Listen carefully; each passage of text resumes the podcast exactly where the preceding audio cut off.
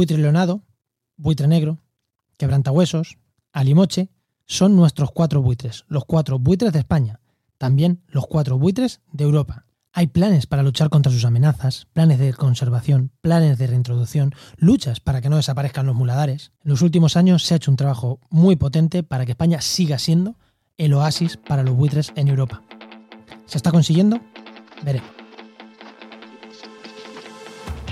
Comienza Actualidad y Empleo Ambiental, un podcast de Juan María Arenas y Enoc Martínez.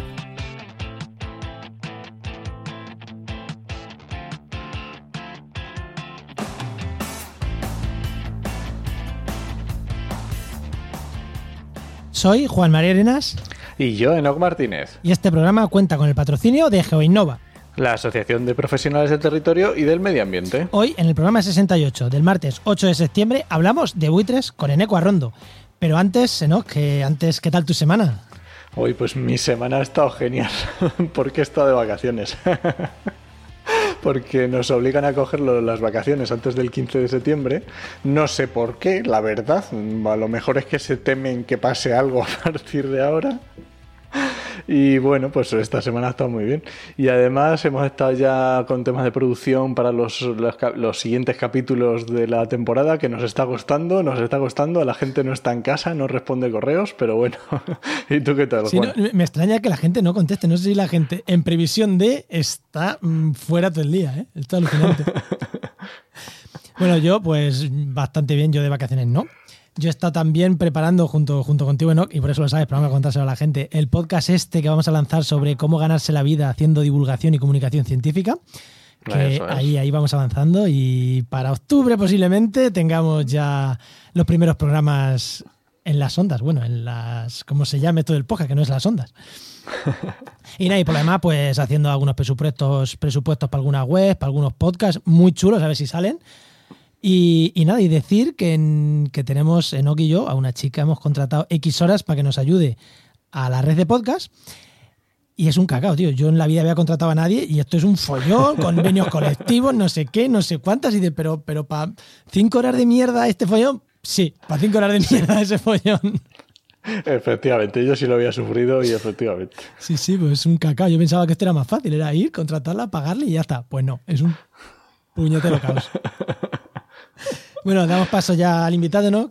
Venga, vamos a darle paso. Bueno, pues hoy tenemos ahí con nosotros a Eneco Arrondo, que es investigador predoctoral en carroñeros, en concreto en buitres. Él dice que no digamos que es experto en buitres.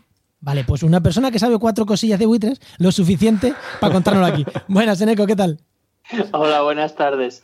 Bueno, sí, cua- cuatro cosillas, cuatro cosillas justas para escribir una tesis y poco más, la verdad. No sé mucho. Que una tesis que hemos dicho predoctoral, pero joder, sabiendo que el viernes entregaste, depositaste la tesis en papel o mandaste a imprimir la tesis, Mandé, mandé a imprimir la tesis, ya estaba depositada, pero la mandé a imprimir el viernes y, estoy ahora eh, de los nervios esperando a que lleguen las copias y, y bueno, y espero leerlas si todo va bien y nada lo complica el 2 de octubre, que claro que con estas cosas ahora pues ya sabes, todo puede cambiar de un día para otro y mandarme para casa y no, pero bueno, en principio el 2 de octubre. bueno, entonces predoctoral por, un- por unas Por, semanitas. po- por poco, por poco, sí, por poco ya. Bueno, no, vamos Muy ya con el empleo entonces. Vamos allá.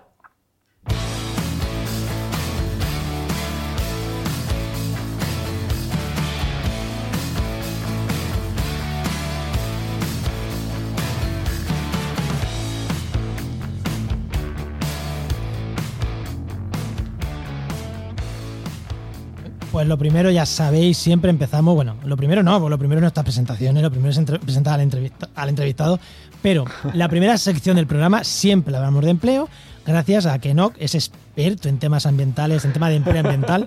Tú también eres experto, aunque no quieras que digamos experto, también lo eres, Y no he escrito una tesis, ¿eh? también es verdad. Pero podrías, podrías, de empleo podrías. Bueno, director de la web, trabajemediambiente.com. ¿Qué, qué, qué consejo nos traes hoy para la gente que está buscando empleo, Enoch? Porque esta temporada mira, vamos a traer consejos. Más que hablar de la web, vamos a traer consejos para el que está buscando empleo.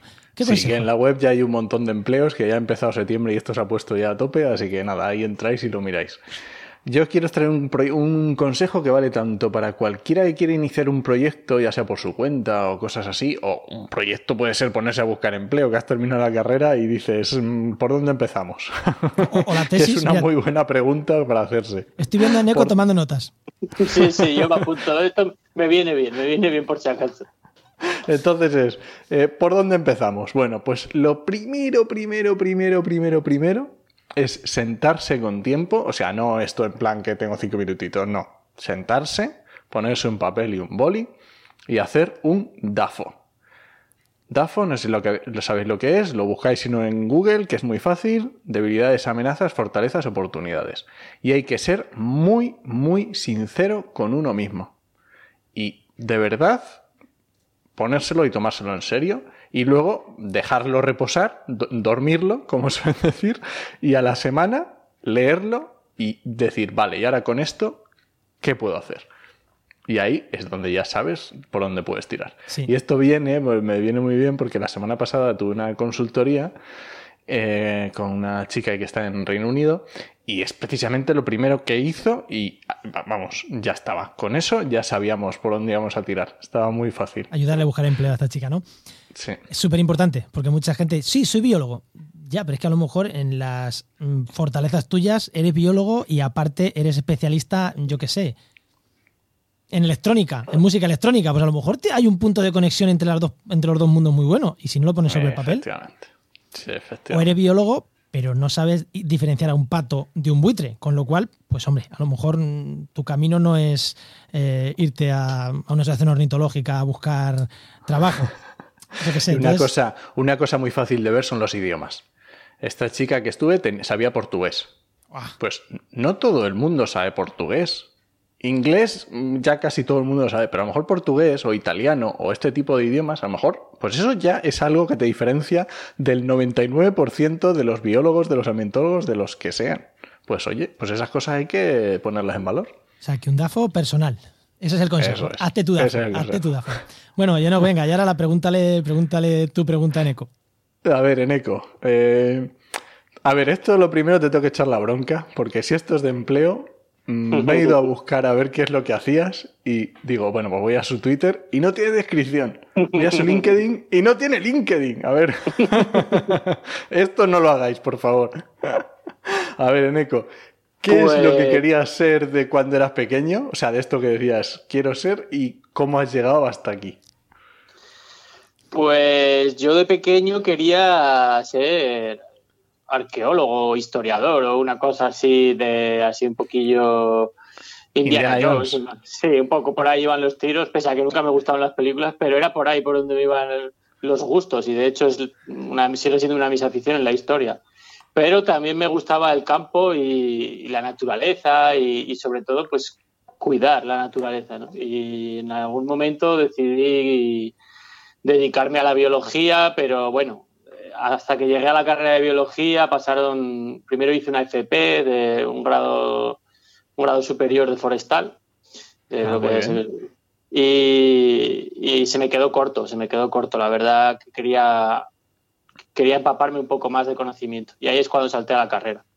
Y también la carrera se me quedó corta, así que me vine, me vine a la tesis con algunos impases ahí. Me fui unos meses a Estados Unidos a trabajar porque no había, no salían becas y bueno, ya sabéis que para empezar la tesis lo principal es tener financiación y como a mí no me salía, eh, pues tuve que buscarme otras cosillas y est- estuve una temporada en Estados Unidos, otra temporada trabajando con Alaudidos y ya por fin, pues bueno, después de mucho insistir hubo suerte con la, con la beca y beca que deberíamos empezar a llamarle contrato para ser sinceros, es un contrato laboral con todas las características de un contrato laboral Desde hace muchos Y- años ya, ¿eh? desde hace muchos años, además, por mucho que la gente sigamos llamándole beca y no sigan llamando becarios, pues somos unos contratados más.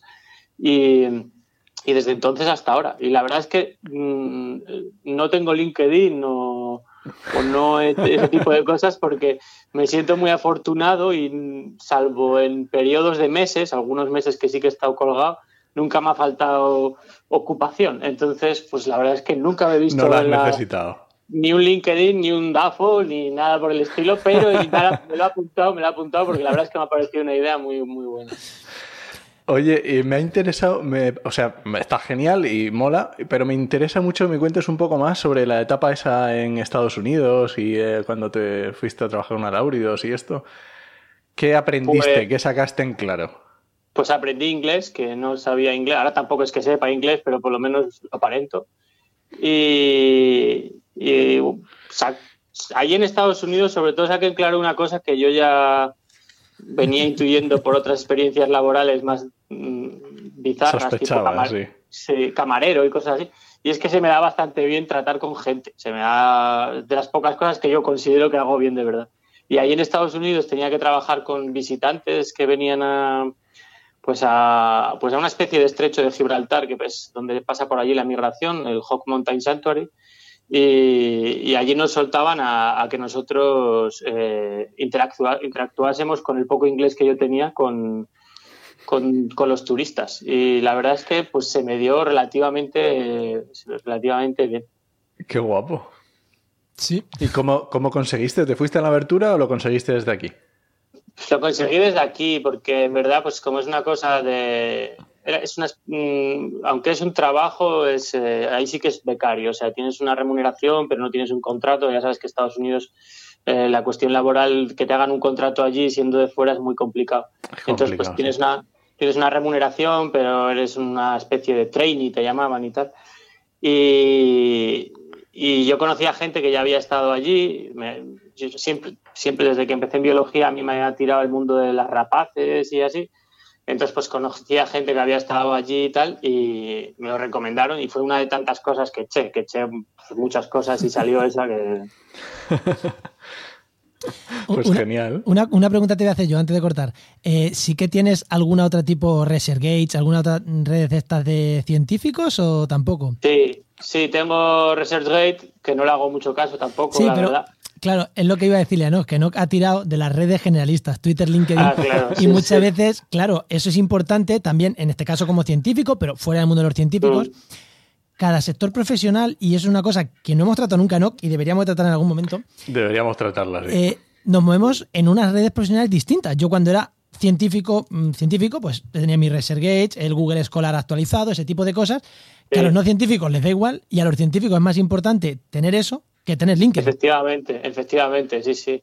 De hecho, mm, en el mundillo científico yo creo que hay un exceso de redes sociales ahora mismo. Está ResearchGate, está Google Scholar y luego está O- Orcid, que no es una red social, pero a efectos prácticos un poco sí, se le parece.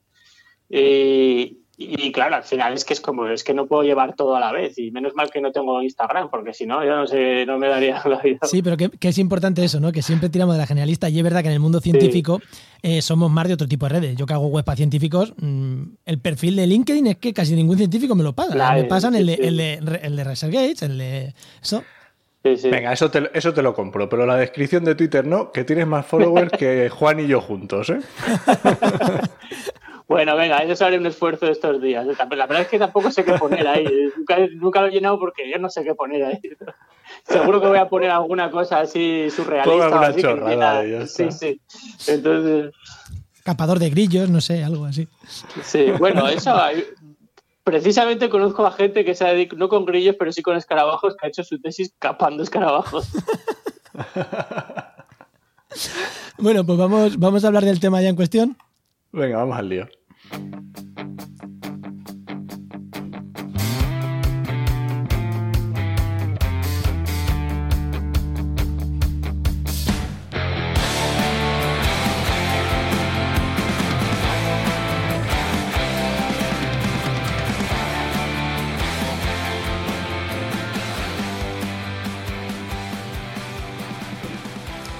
Pasado 5 de septiembre fue el Día Internacional del Buitre. En España tenemos cuatro buitres, Leonardo, Negro, Quebrantahuesos y Alimoche, ahora entraremos en ello. Y tenemos muchos problemas, pero hay casi, cuando hablamos de buitres, cuatro tipos de problemas, ¿no? Cuatro buitres, cuatro tipos de problemas. Ataques al ganado, llamarlo problema si queréis, muladares, veneno y los aerogeneradores. Prácticamente cuatro buitres, cuatro problemas que prácticamente la atañen a todos. Así que hoy dijimos, mira, Día Internacional del Buitre, siguiente programa lo hacemos de buitres y te tenemos aquí a ti en, en ECO. Casi que antes de entrar en las problemáticas, vamos a, mm, hacer un contexto. Vamos a ver eh, cómo está la situación de, los buitres en España. A ver, grandes carroñeros hay en todo el mundo, grandes rapaces carroñeras hay en todo el mundo. Pero vamos a centrarnos en España porque no, no, la mayoría de nuestros oyentes son de España y aunque Eneco sabe de buitres y a lo largo del mundo, vamos a centrarnos un poquito en, en España. ¿Cómo están los buitres, los cuatro tipos de buitres que tenemos en España? Si quieres, mm, vamos uno a pues uno. Pues antes de nada, mm, por, poner un poco en contexto la importancia de, España en la conservación de los buitres, decir que los cuatro buitres que hay en España son mm, los cuatro buitres que hay en Europa, los únicos que hay en Europa como reproductores estables, y, y que España tiene las no sé, no, no voy a decir mejores, pero sí las poblaciones más grandes de, de esta. En, total serían entre el 70 y el 90%, se habla, son los datos que se manejan, de las poblaciones europeas están en, en España, sobre todo, por ejemplo, del buitre leonado, que pues que hay que nosotros tenemos unas 30, entre 35.000 y 37.000 parejas, que es pues, muchísimo más de lo que hay en el resto de, de Europa. Anda, curioso. O sea, eh, pero, ¿y eso por qué? O sea, es que estoy a meternos en problemáticas. Pero entonces, el leonado, eh, mm, para que la gente. El leonado es el más abundante, el, más común. Sí. Su población en España, relativamente buena, ¿no? Por lo que, por lo que nos dice. Sí. Sí, la, población es buena. Eh, hay un hay un fondo ahí que es bastante preocupante y que es parte de lo que habla mi tesis, que es que hay una mortalidad muy grande. lo que pasa, pues que la población está, es, es, bastante, bastante, fuerte, entonces esa, esa, mortalidad pues apenas se aprecia, pese a que mm, los datos están, los datos hablan por sí solos, pues tú cuando vas al campo sigues viendo muchos buitres leonados, pero hay una mortalidad de fondo que es, que es preocupante o que debería por lo menos vigilarse, pero sí es el más abundante y el más sano, digamos. Y este es un buitre que es común en España, está todo el año. Algunos migran, por lo que tengo entendido, algunos sí que cruzan a África, por lo que tengo entendido. Migran eh, los. Es una, cosa que hacen algunas especies. No migra toda la población, sino que migran solo los juveniles. Ah. Y, no, y no todos los juveniles, solo algunos juveniles. Y, pasan un tiempo, uno o dos años, en, hasta cuatro años, pero uno o dos en, en África y luego vuelven y ya se reincorporan cuando pueden o se incorporan más bien a la, a la, población reproductora. O sea que se van de Erasmus. Te iba a decir lo mismo, se van, de Erasmus. Sí, es hacer un pequeño Erasmus ahí en África. De hecho, de hecho, es una de las cosas que menos estudiadas están porque esto es, eh, claro, la población llegó a ser tan baja que, que este fenómeno de, de pájaros yéndose a África, pues o bien se desconocía o se tenía como algo pues, un poco anecdótico. Y cuando la población ha vuelto a ser un poco más grande y más sana, pues, o sea, pues ahora vas al estrecho de Gibraltar ahora en unas semanas y, veremos miles de buitres eh, en, dirección a, en dirección a África. Qué bueno. Curioso. Y los otros tres, eh, la situación del buitre negro, que es como el buitre más mediterráneo, ¿no? De más de ecosistema mediterráneo, ¿cómo, cómo es? Bueno, es el más mediterráneo, pero, pero se extiende por la estepa de Mongolia, Kazajstán, y es un buitre, sí. Y, bueno, pues su situación ha mejorado en los últimos, en los últimos años. Eh, hay varios proyectos de recuperación en la Sierra de la Alemanda y Pirineos principalmente. Las poblaciones conocidas, o sea, las poblaciones clásicas o históricas eh, se están recuperando poco a poco y es, cada vez es más común verlos en cualquier parte de la península, aunque reproduciéndose, pues eso, solo están, digamos que el núcleo sur-oeste eh, de la península, que es donde, donde se había quedado eh, como reproductor, y ahora pues la Sierra de la Demanda y Pirineos. Son así los, los puntos clave de, la especie. Y luego tenemos otro, el, el quebrantahuesos, que yo personalmente no lo he visto nunca, pero dicen que mm. existe, ¿no? Existe, existe y su, su, su, situación es, ha mejorado también en los últimos años, pero ya es un poco más crítica que la de los otros, que la de las otras dos especies, eh, principalmente porque quedó relegado solo a una única población, que era Pirineos. Esa población se ha recuperado en cuanto a número, Sin embargo, eh, sufre de problemas, de otros problemas que son difíciles de explicar y que, supongo, que genéticos, ¿no? Problemas genéticos de poblaciones pequeñas. No, no tanto de genéticos, sino como del manejo de la especie. Esto es un poco, mm. es un tema un poco peliagudo, que hay gente que está de una parte. A favor y en contra. sí. Entonces sería un poco difícil meterse en ello, pero en general hay un problema y es que los pájaros están allí en Pirineos, el número ha crecido, pero eh, no salen de allí, no se, no se extiende la población y están, alrededor, están alrededor de los comederos que hay y bueno, la población ha quedado un poco estancada. Y, y ahí hay un debate entre si eso es por culpa de los comederos que hace que los pájaros se fijen a los comederos y no quieran saber nada más de otras cosas o, si es por otra razón. Entonces hay un debate bastante intenso y desde que yo empecé en este mundillo está el debate este, o sea que es complejo. Pero Si, no, si no me equivoco, ahora mismo hay eh, quebrantahuesos reproduciéndose por Cazorla o que introdujeron en, Andalucía. En, Cazorla hay un proyecto de recuperación del quebrantahuesos que tiene si no me equivoco, empezó en 2006, empezó, pero desde muy alto, o sea, empezó muy despacio, o sea, es un proyecto que yo creo que es un ejemplo a seguir en muchas cuestiones y una de ellas es eh, que ha ido muy despacio. Entonces, eh, primero se hicieron unos estudios previos en los que se evaluaba cuáles eran los problemas que había, eh, luego se empezó con la cría en cautividad, pero antes, pero con una aclimatación muy grande antes de, de que hubiese liberaciones se empezó a trabajar en el campo con, la, con, los problemas que había, que básicamente era el veneno, entonces hubo mucho trabajo eh, de, de concienciación. De concienciación y de persecución, a mano izquierda y mano derecha. y luego ya se empezaron a liberar los pájaros, Claro, es un pájaro que tiene una maduración tardía, como todas las aves de gran tamaño. Me, encanta, me encanta que le llames pájaros a bichos que siendo pollos pueden pesar 10 kilos. O sea, me encanta. No, bueno, tanto no. bueno, los leonados sí, los leonados 7 kilos de, pollo sí que se ponen. Pájaros. pájaros como mi chiquillo de grandes. Y, de hecho, y bueno, bastante si no les llamo bichos. Si les llamo bichos me lo decís porque hay veces que se me escapan. No, no, guay, guay. Y entonces, bueno, el proyecto la verdad es que después las liberaciones ha sido, pues, ha sido muy lento porque hasta que estos pájaros se reincorporan como reproductores pasan muchos años.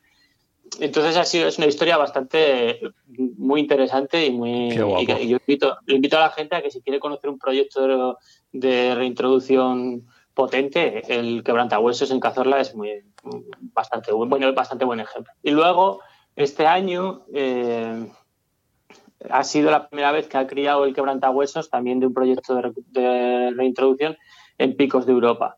Eh, es, de ese proyecto lo desconozco un poco más porque me pilla un poco más lejos. También llevan muchos años detrás de él porque, como te digo, es complicada la cosa. Hay más, yo creo que allí en, en, picos de Europa puede ser incluso más complicada que aquí.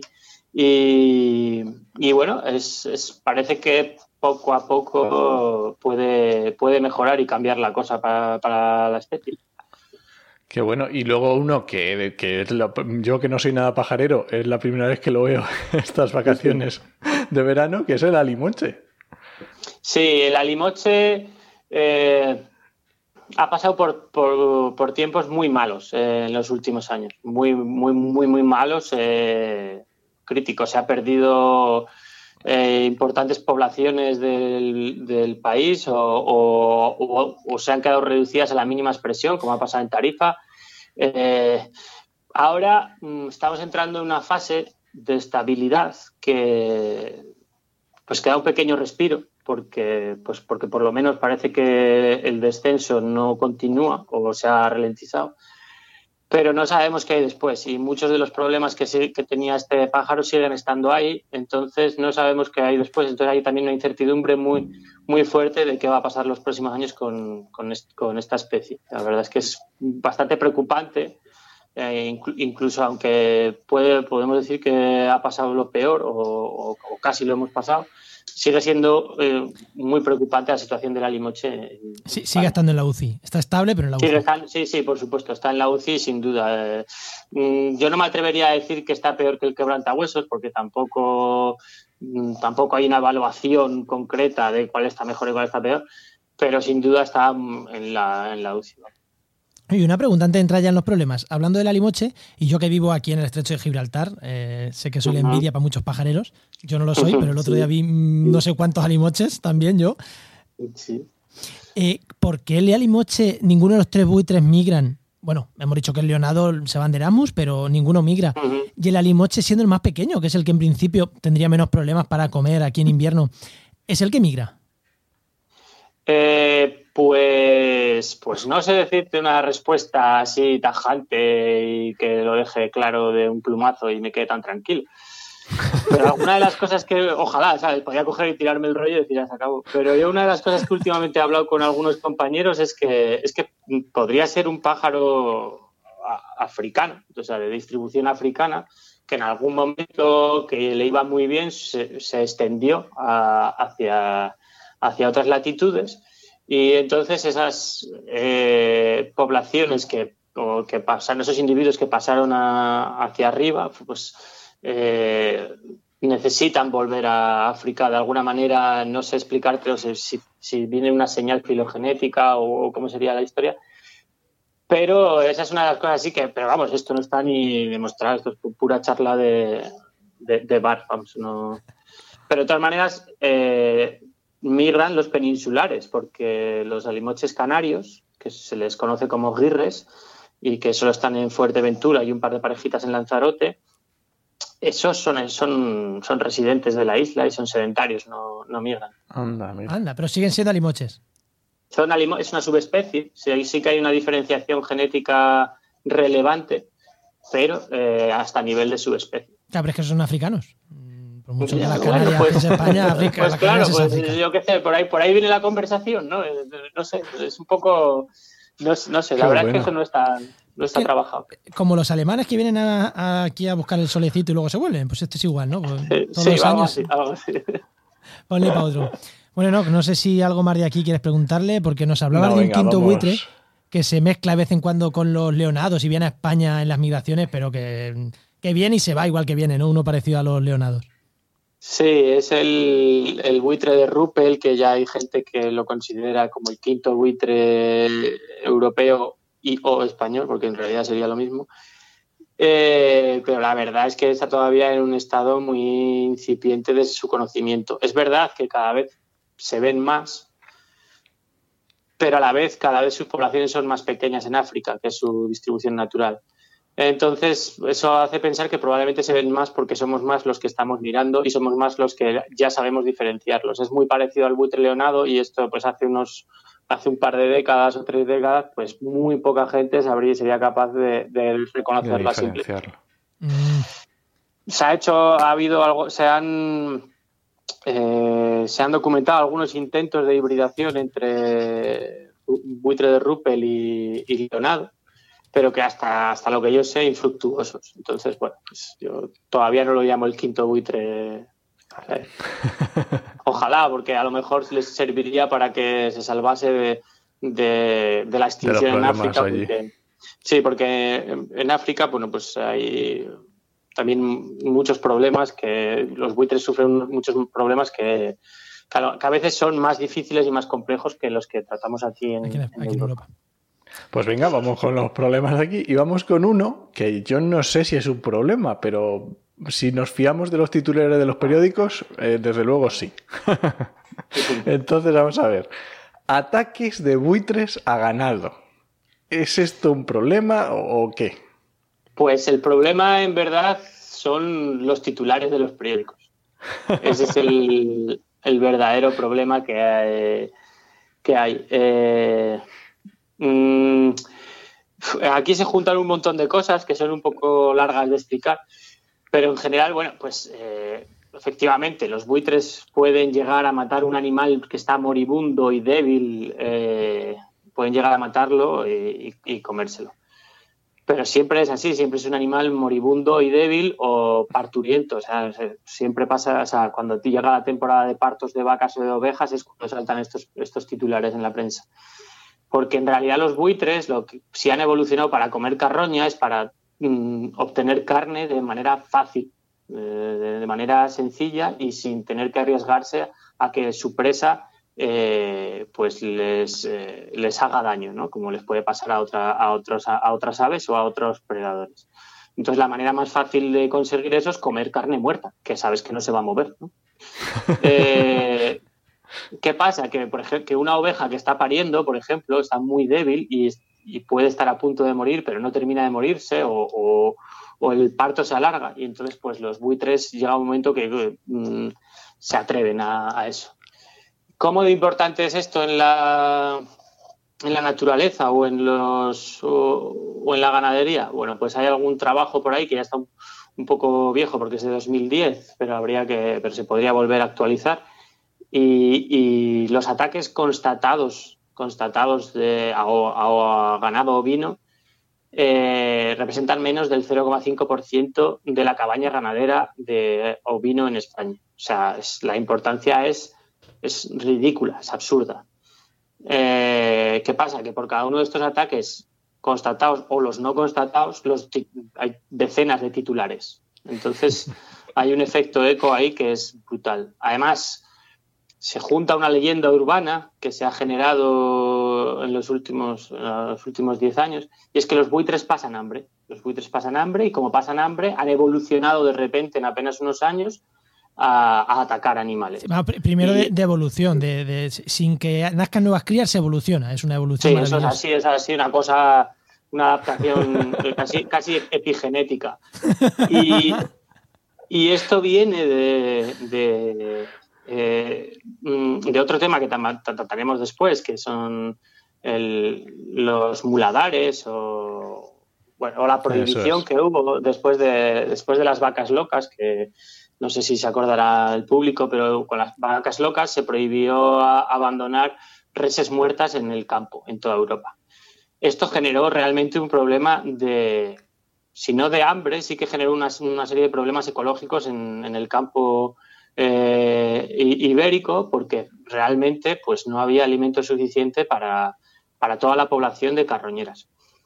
Esto, por suerte, eh, duró muy poco. Por muchos, varios grupos de investigación y varios grupos ecologistas o conservacionistas hicieron un esfuerzo para que Europa reconociese que esto era un error y que mm, levantase la mano en ese aspecto. Entonces, para 2009 Estamos hablando de que duró siete años la prohibición, o quizás menos, porque en realidad eh, ya antes de que se levantase la prohibición, ya las autoridades hacían un poco la vista gorda, en fin. Pero ese, ese mensaje, mm, otras veces cuesta mucho que los mensajes calen en la sociedad, pues ese mensaje de que los buitres pasan hambre caló muchísimo. Caló. Entonces, claro, ahora se ve a los buitres comiendo tan de la manera tan voraz y tan... Eh, como, sí. Como comen ellos. Sí. claro, como comen ellos, que es así muy llamativo, y entonces pues la respuesta enseguida es los buitres pasan hambre y por eso atacan al ganado vivo. Y bueno, esto no es así. Y, y ya por terminar un poco, varios trabajos, uno en Argentina, que tienen un problema muy parecido, aunque no tienen la cuestión de las vacas locas, pero tiene un problema muy parecido con los cóndores, y otro trabajo en Francia, con los buitres, con, esta vez sí con leonados, han, han demostrado que en realidad lo que hay es un cambio de percepción de los ganaderos. Hay un cambio de percepción y que las tasas o las probabilidades de que ocurran nuestros ataques son las mismas que antes. Lo que pasa es que pues los ganaderos, ha, habido un cambio de, en la percepción que tienen de los buitres, quizás porque hay más, porque la recuperación se ha recuperado, quizás porque los ganaderos cada vez pasan menos tiempo en el campo, eh, la, ganadería está cada vez más industrializada, entonces pasan menos tiempo en el campo. Y entonces eso es lo que sí que ha cambiado. Y luego iba, iba, a puntualizar, pasa menos tiempo en el campo y más tiempo leyendo mierdas. Que es lo que sí, leyendo, leyendo según qué periódicos eh, regionales de España, porque además son periódicos casi siempre muy concretos y muy mm, reiterantes y, es que es como que llega la temporada de eso de partos de ovejas y dices, a ver cuándo tal periódico publica y es que siempre está ahí. Y se pueden copiar y pegar el artículo del año pasado, sí. Y pues la verdad es que sí, porque, porque lo que hacen pues tampoco Oye, ya has hablado un poco de esto, pero eh, eh, entra un poquito más en esto de la gestión de los muladares. Eh, ¿Cómo se hace? ¿Siempre tiene que ser a través de muladares? ¿Cómo está la cosa ahora? Ah, a ver, o sea, si tampoco te, o sea, tampoco a nivel normativo ni nada, sino en cuanto a, los propios buitres y. normativo me lo tendría que repasar porque sinceramente a mí lo de memorizar leyes y legislación no se me da del todo bien. Pero mm, un muladar, para quien no lo sepa, es el lugar donde se arrojaban históricamente pues, los animales muertos y, otros desechos de, las localidades. Entonces ahí es donde se arrojaba históricamente ese ganado muerto y ahí es donde iban los buitres a, comer. Eh, con la regulación de las vacas locas esto se, clausuró y solo permanecieron una serie de muladares oficiales eh, gestionados por la administración o por organizaciones no gubernamentales en algunos casos, que se suponía que servían para que los, todos los buitres de España fuesen a comer a aquellos, a aquellos muladares. Eh, o un comedor social, ¿no? Sí, un comedor social, o algo así. La, la realidad es que desde el punto de vista ecológico, lo que más conviene para la, no solo para los buitres, sino para el resto de carroñeros, que no son solo buitres, sino que son casi todas las especies de carnívoros, tanto aves como mamíferos, incluso algunos eh, reptiles carroñean antes o después, porque es comida fácil.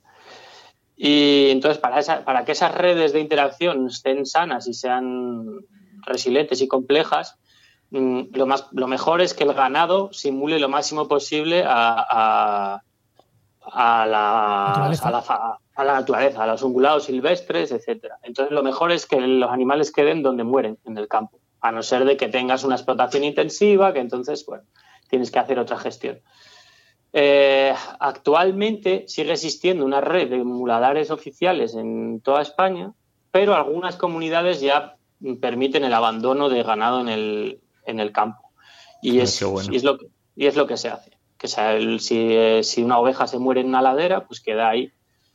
Luego está el ganado intensivo, que ese sí que por, que por normativa tiene que, tiene que acabar incinerado, también por la propia salud de los buitres, porque eso contiene antibióticos, puede contener mm. antiinflamatorios como el diclofenaco, que causó la mayor crisis de los buitres que se ha conocido históricamente en, en el sureste asiático. Se cargó el 95% de la población de buitres eh, de todas las especies que había allí y estamos hablando de millones de individuos en apenas una década, en menos de una década. Entonces también para, e, para ellos, es para los buitres también es interesante que el ganado intensivo mm, pues se incinere o se destruya de otra manera. Anda, mira. Qué bueno. Esto aquí seguro que mucha gente a los que nos está escuchando no. Yo sabía el problema de, yo sabía el problema de los antibióticos, pero no, o sea, del diclofenaco en concreto, pero no de no a esta magnitud, de cargarse un 95% de la población en, Asia. Sí, fue brutal, fue una cosa exagerada. Hombre, también a los ganaderos también les viene bien poder dejar las reses en el campo, en plan, oye, ya que se me ha muerto una oveja encima que, o una vaca, encima que no me cuesta el dinero tener que sacarla de allí. efectivamente, nosotros cuando hemos trabajado con ganaderos sigue existiendo una percepción positiva, incluso pese a todos estos, pese a todos estos titulares, sigue existiendo una percepción positiva de, de los buitres o al menos mm, no muy negativa. Es que, claro, que, se te quede una vaca donde están otras vacas, que se te ha muerto por enfermedad, es que lo mejor que te puede pasar es que un buitre se la coman esa misma mañana, para que la enfermedad Sí, porque luego además el sistema de recogida de ganado eh, es muy complejo, porque tiene que ir un camión a cada explotación. Y entonces, pues ir a recoger una oveja muerta a aquella granja de allí que está a 20 kilómetros por pistas forestales, pues nunca le viene bien al camión, entonces tarda más, entonces ese animal se pudre ahí en la puerta, entonces al final el ganadero lo deja para que se lo coman los buitres ilegalmente en fin, es eh, mucho más complejo de muladares sí, muladares no, es legal o no es legal. Las situaciones del campo es mucho más compleja. Y aquí, aunque nos queda poquito tiempo, nos quedarían como 10 minutos de programa, pero bueno, quiero preguntarte una cosa. Habíamos, hace unos años, creo que hace años, leí un artículo donde parece que los buitres sabían la línea de, España con Portugal, que, como que no pasaban a Portugal. Ese, es, mi primer capítulo de tesis. Anda, pues a lo mejor te lo leí a ti.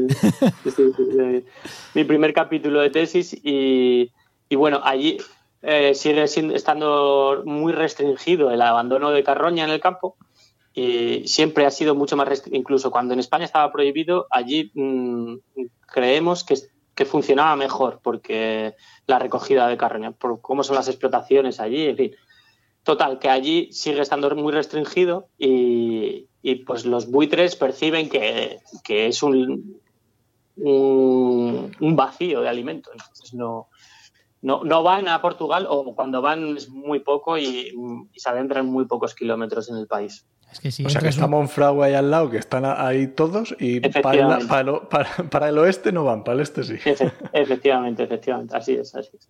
Mm. Qué, qué, curioso, ¿no? Que muchas veces la normativa eh, hace que un, que un, animal no pase y de no, es que si paso tres veces y no encuentro nada, pff, me voy Eso, a África, bueno, eh, los animales no entienden de fronteras hasta que nosotros las, las dibujamos, ¿sabes? Es la cuestión. Qué bueno. Bueno, siguiente, siguiente punto que queríamos tratar, eh, Enoch, eh, los venenos. ¿Cómo está ahora mismo el tema? Porque yo tengo entendido que uno de los principales problemas a los buitres es el veneno, el veneno que la gente pone en el campo para, para matar es, a las rapaces directamente.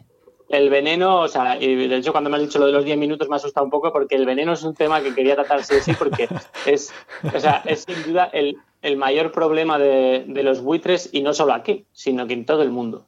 Las razones por las que se envenena varían en el mundo. Incluso las especies a, de buitres a las que afecta varían. Porque, por ejemplo, en España eh, son más afectados los buitres pequeños, como es el alimoche y, o el quebrantahuesos, incluso el milano, que es una gran carroñera, aunque no es un buitre, es muy carroñero y de hecho su población está desapareciendo por culpa del veneno. Pues también quería dejarlo, dejar constancia de ello, porque aunque no es un buitre, es una carroñera y estamos perdiéndolo. Pues se usan cebos pequeños porque normalmente se envenenan zorros y se, usa el veneno para zorros y para cosas así, o para córvidos, entonces se usan cebos pequeños. Entonces caen presas pequeñas, o sea, buitres pequeños. Entonces no es un, un gran problema para los buitres leonados, por ejemplo, que sufren más de otros problemas como la electrocución. Pero en África, por ejemplo, se envenenan grandes presas porque lo que se quiere matar son eh, grandes depredadores como leones o hienas, o bien ah. se quiere matar se quiere matar directamente a los buitres porque los, los cazadores furtivos saben que los, guarda, los guardas forestales se orientan por los buitres para detectar la carroña. Entonces envenenan la carroña para matar también directamente buitres. ¿Qué, ¿Qué, ¿Qué pasa? Que, son, que allí, como se envenenan cosas grandes, como puede ser una vaca o puede ser un rinoceronte, pues ahí caen buitres primos de, del leonado, del género Jeeps, y caen a, a, cientos. A veces hay eventos de envenenamiento de, de cientos de animales. En, en, Argentina tienen otros, tienen otros problemas eh, y también pues se cae el cóndor. Se envenena para el puma y entonces cae el cóndor. Eh, es, bueno, que tan, tan, tan, tan, tan triste me parece que se envenene para matar a otras especies como para matar a los carroñeros. O sea, que tampoco sí, sí, por supuesto, por, su, por supuesto, no, qué duda cabe. Lo que pasa es que es importante tenerlo en cuenta porque la, a la hora de abordar el, ¿no? el, claro, a la hora de abordar el problema es muy diferente, muy diferente eh, que estén intentando envenenar un zorrillo, que le están echando alitas de pollo así impregnadas en veneno, a que estén, pues, eh, eso, envenenando un rinoceronte. Entonces, es, complicado, es muy diferente. Sí. Oye, y yo había leído algunas noticias, no sé, por, por, el vertedero de Ávila o de Segovia, que había tenido un que habían caído también allí no. brúteres. ¿Y eso es normal en los vertederos que haya estos problemas o...? Sí, sí, los vertederos son unos puntos negros que, que es difícil de abordar porque, para empezar, allí aparecen sustancias incontroladas, que no sabemos lo que llega y, de hecho, se asocian los vertederos con, también con mayor resistencia a antibióticos porque pues, en los vertederos acaban medicamentos también. Eh, eso está un poco... Hay ciertos indicios de que eso es así, aunque no, está de todo eh, constatado. Eh, y luego, otra cosa que ocurre en los vertederos es que se usan muchos rodenticidas, generan muchas ratas y, y se usan muchos rodenticidas. Y eso también para buitres como el, alimo, o sea, como el alimoche o, o, carroñeras como el milano real o, o, o, cosas así que entran a cosas pequeñas es, es, un, es un, problema bastante importante. Claro, es que es un envenenamiento que no es intencionado, pero está ahí. Yo tengo que decir que a mí casi se me muere mi perra, que es un, un perro mm. golden, 30 kilos, porque se comió algo del suelo que a mí me pareció un trozo de rata pisado por un coche y, y, la rata estaba envenenada y casi se me muere, vamos, estuvo a punto de palmarlas, lo que te estoy diciendo, porque se comió un trozo de rata envenenada. Sí, sí, pues, pues imagínate a un pajarillo de dos kilos y pico. Como por eso, por eso, por eso, que a mí que mi perro eran 30 kilos y soportó el envenenamiento jodidilla, pero lo soportó. Pero claro, eh, como ese bicho solo coma un alimoche, está muerto. Efectivamente. Eh, ¿Algo más de venenos o pasamos al siguiente tema? ¿Algo más que nos dejemos con decías que querías puntualizar en los venenos? ¿Lo has dicho todo o quieres puntualizar más? Bueno, pues eso, ya una cosa ya le he tocado y es que hay otros dos tipos de envenenamiento muy importantes para los buitres que no son, que son, que ocurren de manera casual, que no, son envenenamientos realmente reales, uno es el que ocurre con los antiinflamatorios, eh, como contaba con el diclofenaco en, Asia, y otro es el del plomo, eh, al comer munición de, de caza. Cuando comen un animal que ha sido cazado, comen un trozo de munición y esa trozo de munición pues puede matarlos. Eso, por ejemplo, al cóndor californiano estuvo a punto de extinguirlo hasta tal punto que eh, se decidió capturar todos los individuos que había en libertad y someterlos a un proceso de a un proyecto de cría en cautividad extremo que está funcionando bastante bien. Tras. Anda.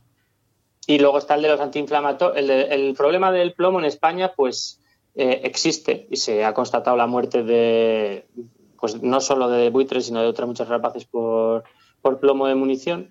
Eh, y luego está el problema de los antiinflamatorios, que son mortales para los buitres, como el diclofenaco, y que en España no existe, o sea, o no está, no se da el problema, pero sí que está presente, porque la ley permite usar el diclofenaco.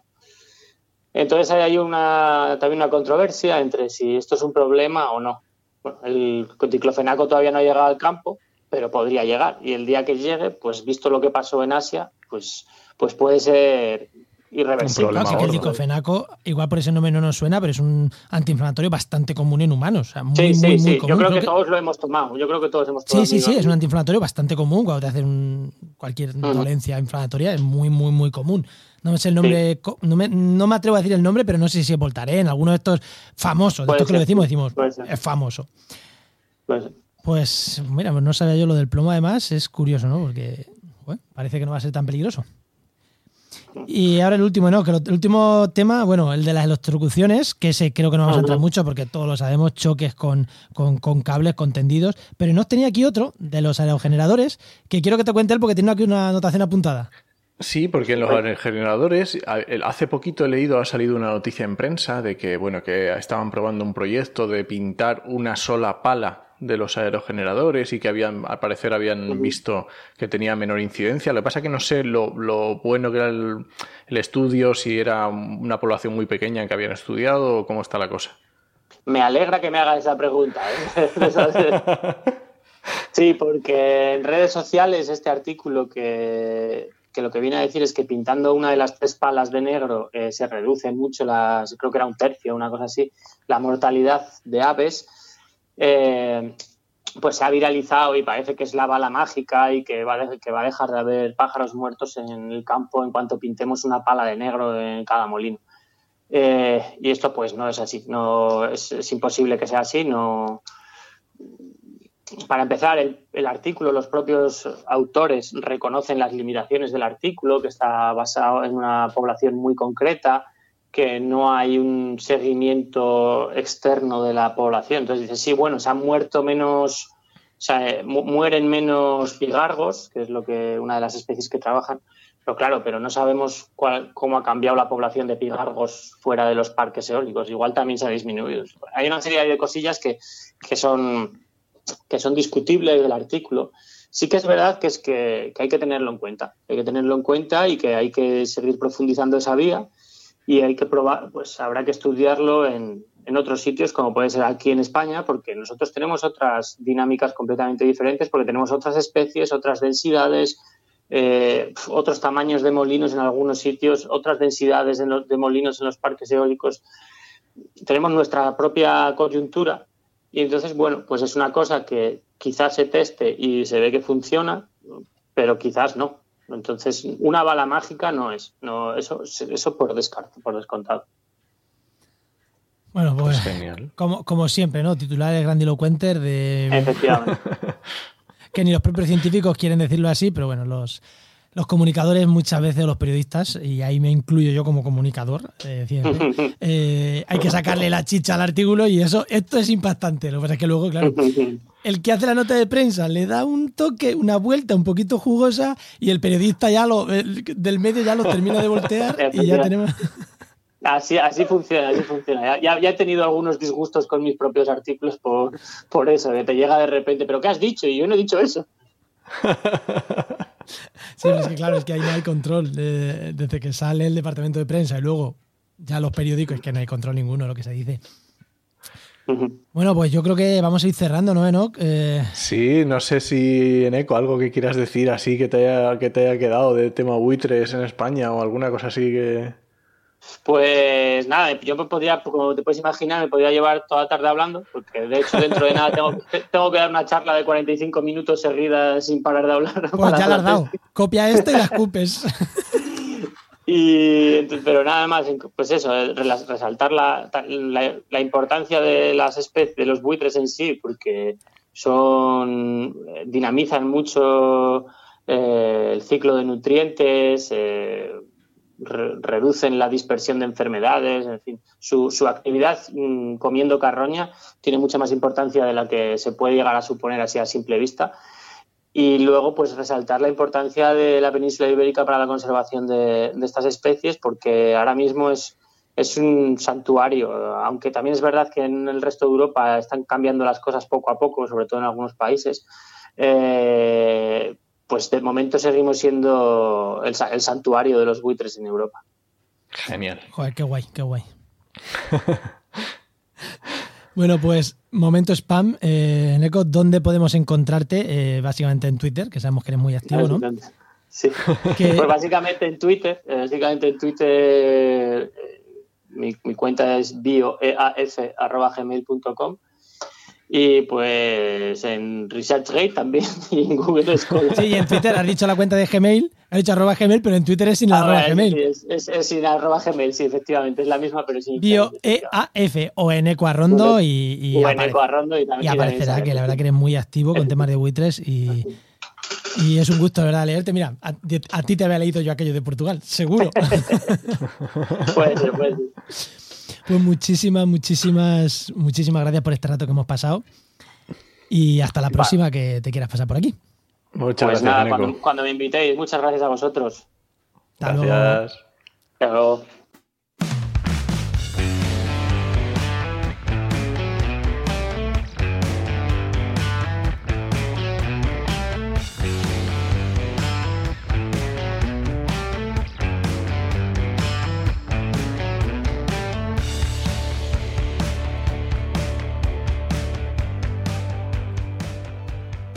Vamos o no, vamos ya con las herramientas patrocinadas. Que hoy, mm, mira, te voy a decir el tema. Hoy vamos a hablar de pájaros, pero no tenemos a Víctor Quero. ¿A quién tenemos hoy? Qué raro, ¿eh? Pues hoy tenemos a Iciar Almarcegui, que es bióloga, ornitóloga, especializada en GIS y profesora de restauración ambiental en Joinova, el mejor patrocinador que tenemos. El mejor, sin duda. Muy buenas, Iciar. ¿Qué tal, Iciar? Muy buenas. Pues sí, de, qué nos vas a hablar de pajaritos, así que ¿qué es lo que qué app nos traes?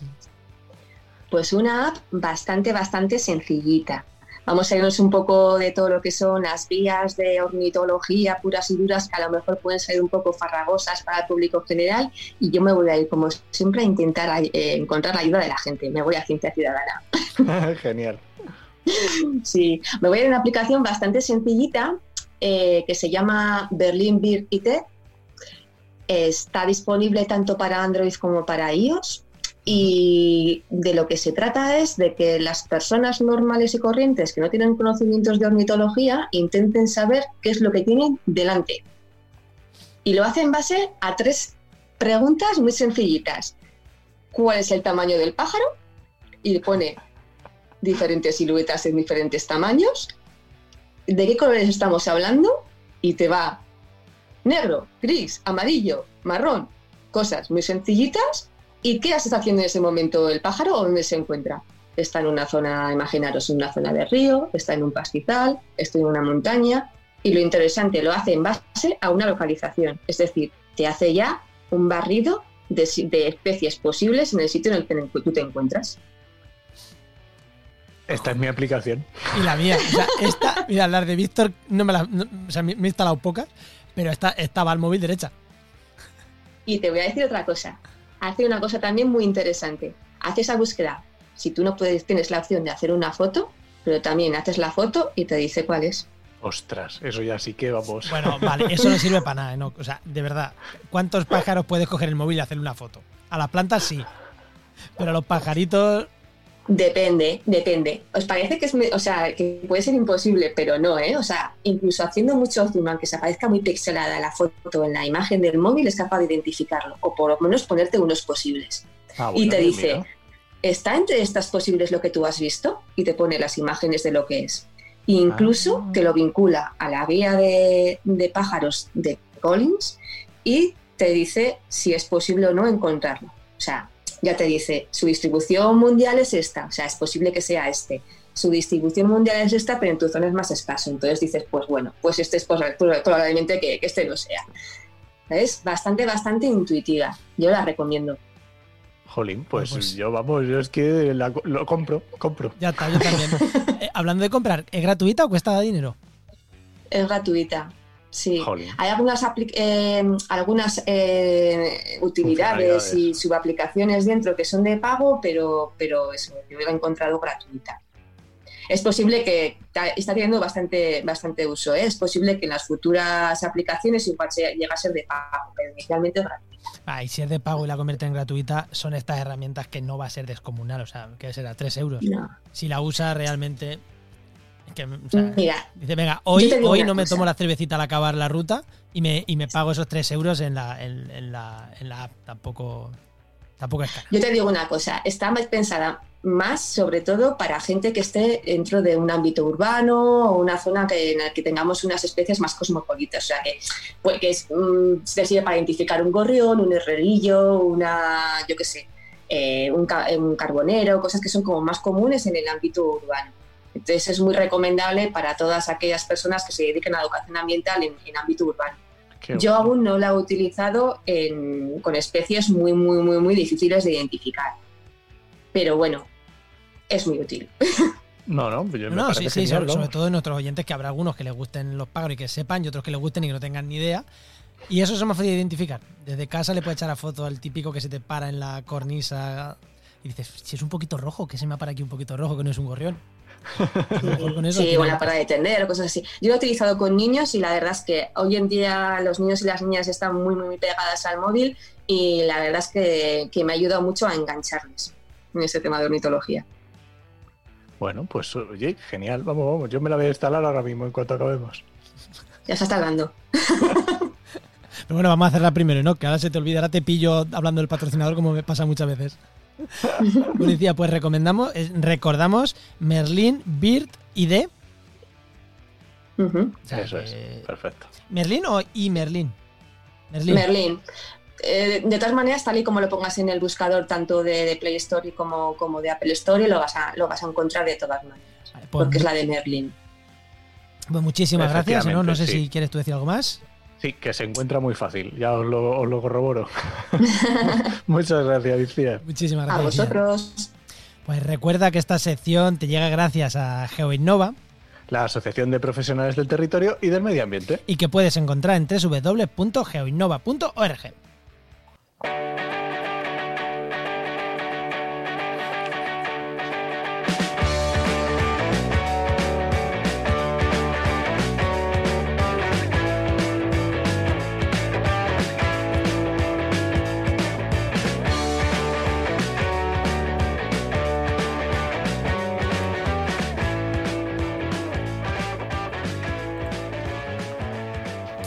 Bueno, no, vamos que nos vamos, que cerramos ya el programa.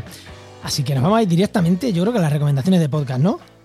Venga, y además voy a recomendar hoy un podcast que no tiene absolutamente nada que ver. para que para hacer un poco más variado. Y es que está muy guay porque lo he empezado a escuchar hace poco y es eh, Economista Holística.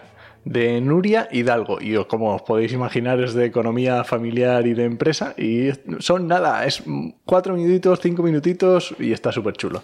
A mí me gusta mucho, a mí me gusta mucho. Y Ana eh, y Nuria eh, Sí. lo explica mm, genial. Genial. De hecho, mm, estamos a- igual dentro de unos programas la tenemos por aquí, igual dentro de unos programas la tenemos por aquí para hablarnos de un tema de que te he dicho que no lo iba a decir, ¿no? Pero es que no me puedo callar. Y Además a mí me encanta porque el otro día fue genial, porque resulta que vino una de sus niñas, que está, tiene dos niñas muy pequeñitas, y una de sus niñas vino y- y hizo como una parte, ¿sabes? Los apartes del teatro. A ver, espera un segundito que estoy grabando porque tienes que, entonces, vete un momentito y ahora voy contigo. Y ya siguió, ¿no? Y lo dejó en el podcast y me encantó. Sí, paró el podcast a media y volvió después cuando, cuando pudo. Sí, sí, sí, sí, y ya está, perfecto. Bueno, teletrabajo, de trabajar en casa, así es que... Y los podcasters, el teletrabajo lo tenemos muy claro, lo de grabar en casa. Venga, Juan, ¿y tú qué nos recomiendas? Pues yo no sé si lo he recomendado alguna vez o no, pero es verdad que es un podcast que voy escuchando a épocas, que se llama Mixio. Mixio es un podcast de tecnología que presenta Alex Barredo. Está de ciencia, tecnología, pero bueno, siempre todo lo que habla es aplicado a la tecnología. Igual te habla de una investigación potente con importante base tecnológica o te habla de mm, el último iPhone, ¿no? Pero bueno, está muy muy bien y, y a mí me gusta, además es pseudo diario, porque es diario, pero no es diario, creo que es cada dos días, pero bueno, esas cosas que tenemos los podcasters, ¿no? Y está muy bien, la verdad son entre 15 minutos, sobre 15 minutitos los programas, eh, trata varias noticias todos los días, con lo cual no se hace pesado. Y está muy, muy, muy bien. Digo, un podcast de tecnología muy interesante. A mí me, lo has dicho alguna vez, pero nunca he terminado de, de ponerme. Pero bueno, algún día llegará. Algún día, algún día. Bueno, ¿terminamos? Venga, venga, vámonos. Pues nada, este podcast pertenece a la red Podcastidae, la red de podcast de ciencia, medio ambiente y naturaleza. Y nada, muchas gracias por compartir este programa. Esperamos vuestros comentarios en redes sociales, que es donde más estamos. También lo podéis dejar en nuestra web, pero en redes sociales, que ahí estamos.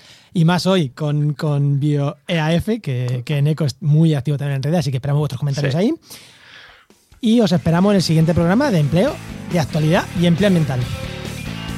Nos escuchamos. Adiós.